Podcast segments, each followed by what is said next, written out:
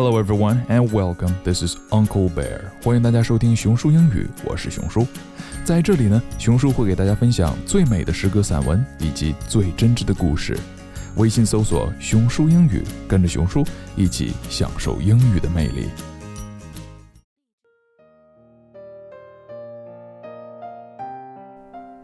Predestination, a poem by Xi Murong, read by Uncle Bear.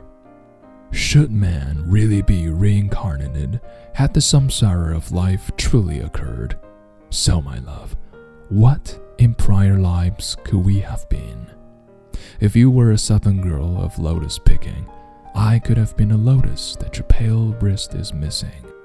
If you were a truant urchin, I could have been a brand new hoodle, slipping through your pocket and in the grass by the road, peeping you far off, but not in the know. If you were a monk, always meditating to face the wall, I could have been an incense in front of the hall, burning for a serene time to accompany you.